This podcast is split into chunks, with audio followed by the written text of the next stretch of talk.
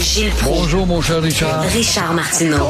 Petit lapin. La rencontre. Point à l'heure des cadeaux. Je suis pas là, là à vous flatter dans le sens du poil. Point à la ligne. C'est très important ce qu'on dit?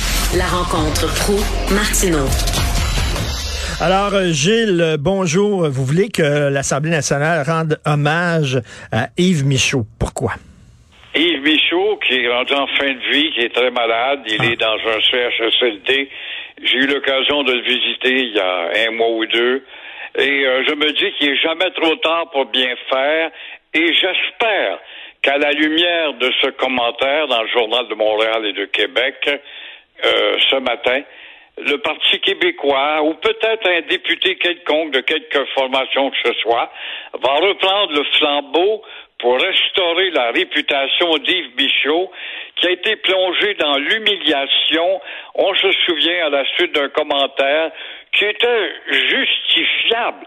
Faut-il le rappeler, il avait parlé de la distorsion de la démocratie dans son quartier. Il était de Côte-Saint-Luc, un euh, quartier qui appartient à une communauté d'intouchables, et il avait déploré le fait qu'il n'y avait eu qu'un seul vote, c'était le sien, pour le référendum, et démontrant que la démocratie n'était pas si en santé que ça. Alors, il suffit qu'on soulève l'ire et euh, le premier ministre du temps, Lucien Bouchard, était-il servile à l'égard d'une communauté pour ne pas perdre de vote? Il n'y en a pas eu plus, croyez-moi. Finalement, pour imposer l'unanimité dans son parti.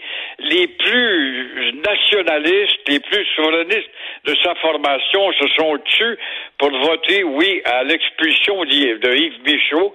Yves Michaud qui a tellement fait pour la société, d'abord comme député, d'abord comme membre de la francophonie, d'abord comme euh, délégué du Québec à Paris et en même temps comme Robin euh, des banques parce qu'il a sensibilisé les gens qui font des investissements dans les banques et qui ont offert à toutes sortes de tourniquettes de la part des banques qui sont voraces et affamées à t'enlever des petits frais par-ci puis des petits frais par-là et avoir une exploitation certaine. Il nous a sensibilisés à cela dans une langue on ne peut plus respectable et il serait grandement temps avant qu'il ne tombe, ce gars-là, qu'on on restaure sa réputation. Gilles, je pense que c'était unique dans l'histoire du Québec que l'Assemblée nationale pointe du doigt un citoyen, un simple citoyen, en le blâmant. Euh, on n'avait jamais vu ça. Ça ressemblait quasiment à la, à la Russie sous Staline.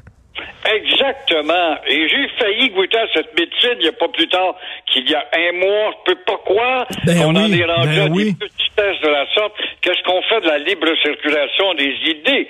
Alors qu'on a une charte en faveur de la libre circulation des idées, mais si les idées choquent une tête ou une autre, voilà qu'on fait l'unanimité. Alors j'espère qu'il va y avoir un parlementaire. Je verrai très bien le chef du Parti québécois en profiter. Il a essayé il y a deux ans, rappelons-le, et François Legault, le grand nationaliste, pseudo-nationaliste, avait repoussé cette idée de restaurer la réputation d'Yves Michaud. Alors, euh, Alexandre Trudeau, euh, Sacha Trudeau, hein, on ne sait jamais comment on l'appelle, son, surnom c'est Sacha. Euh, donc, l'histoire de la fondation Trudeau qui ont reçu des dons provenant d'un philanthrope qui était très proche du régime chinois. Lui, il dit tout ça, c'est de l'invention du Globe and Mail puis du Journal de Montréal. C'est la faute aux médias. Ben oui, qui est crédible? Le Globe and Mail, le Journal de Montréal, le Journal de Québec, ou lui, Justin, qui était très sûr de lui. Hier, il n'y a pas de doute devant la caméra, il se sentait très ferme et euh, il a démontré sa solidité, il n'y a pas de doute. Mais on savait que Justin Trudeau n'était pas aussi naïf que ça, là, on parle du premier ministre, et euh, qu'il, euh, en tout cas, il s'est montré plutôt flou, Justin, depuis le début, que Globe and Mail, les journaux ont sorti cette nouvelle, les accointances, l'influence de la Chine communiste auprès des rangs de certains libéraux et de politiciens. Alors, euh, cette fois, c'est le frère de Justin qui est venu, Alexandre, il est venu témoigner, mais il y a quand même un, un- un- une contre-indication là-dedans. Il a publié un livre qu'on a traité de naïf, euh, un livre qui s'appelait justement En Chine, avec, euh, en tout cas, une touche euh, abondante d'admiration pour la Chine. Et euh, voilà que l'ex-ambassadeur Guy Saint-Jacques à Pékin, il doit être crédible, ce gars-là, quand même, Eh oui. traite le livre de superficiel et euh, demande, se demande si le frère de Justin n'a pas été instrumentalisé par la Chine. Saint-Jacques, le diplomate, met le livre de Trudeau dans la catégorie des idiots utiles. Alors, on n'a pas fini d'entendre parler de cette histoire qui est bien obscure, obscure, puis qui n'évolue pas. Lui, son livre, c'est un barbare en Chine nouvelle. Son père, c'était deux innocents en Chine rouge. Puis quand on parle d'innocents, c'est innocent pour vrai, là. Oui, à l'époque, on peut comprendre dans les années 50, on veut défier Staline, euh, le communisme est très fort, peut-on dire, ben, il va quand même dans un pays communiste chez Mao Tse-tung, il admire, euh, est-ce qu'il était, euh, Trudeau et Jacques Hébert étaient des admirateurs aveugles du docteur Norman Bethune, qui était un Canadien de l'Université McGill, qui était rentré dans la grande marche de Mao Tse-tung pour s'apercevoir que dans le fond, ils étaient manipulés tous les deux.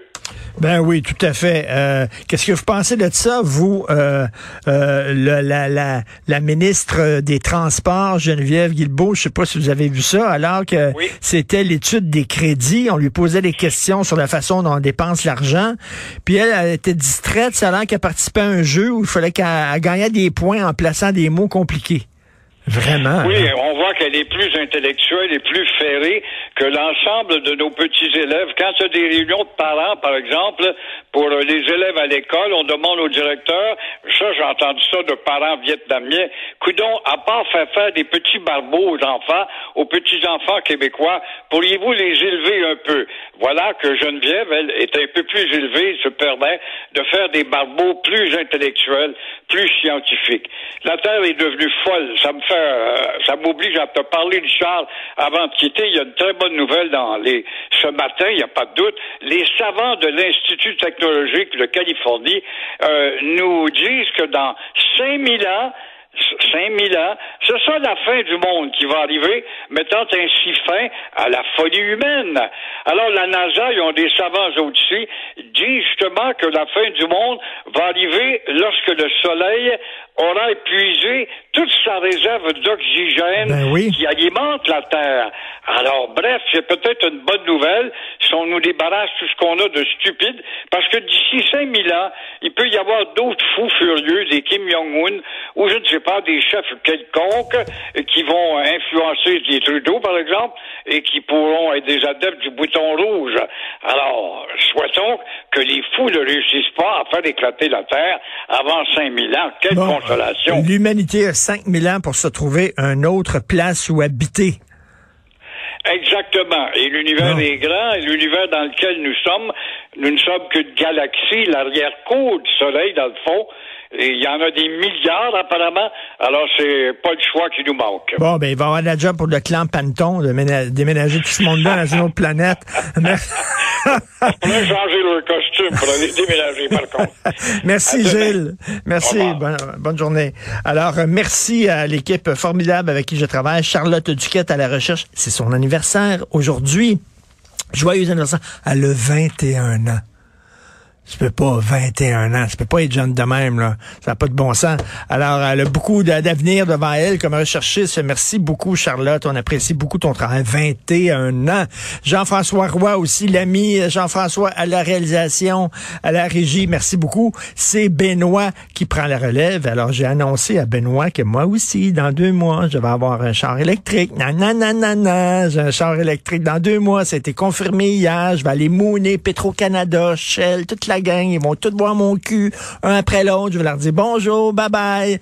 Et euh, mais là, euh, Benoît c'est pas aussi facile que tu le penses. C'est compliqué acheter euh, ou louer une auto électrique. Euh, il faut que tu prennes beaucoup de choses en considération. Donc il va me prendre sous son aile. Benoît, pour m'aider dans le choix de mon auto électrique. Nous, on se reparle demain 8h30. Passez une excellente journée.